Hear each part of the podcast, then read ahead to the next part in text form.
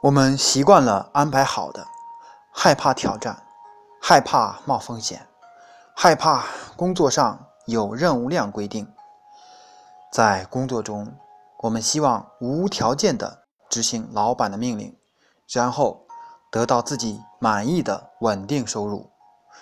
即使出现了错误，我们也可以因为执行老板的命令而不承担任何责任。这样的工作好吗？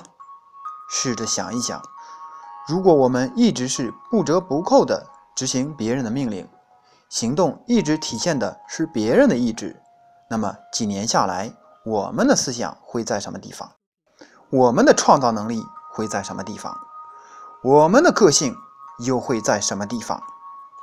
想象力和创造力在不知不觉中被扼杀掉之后，我们。还会有什么价值？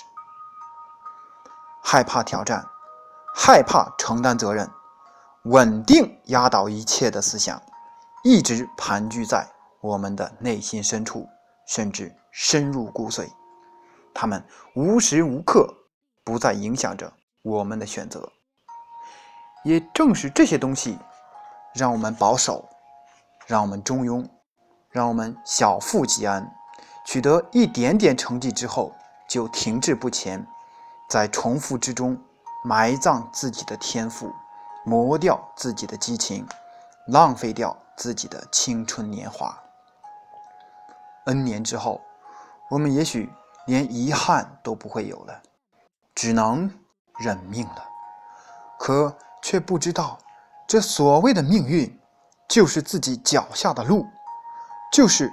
当初自己做出的那些决定的总和，努力追求好工作吧，追求那些有挑战性、能充分发挥我们潜力的工作，它会使我们与自己追逐的目标更接近。即使不能马上就达到我们奋斗的目标，我们也会有收获。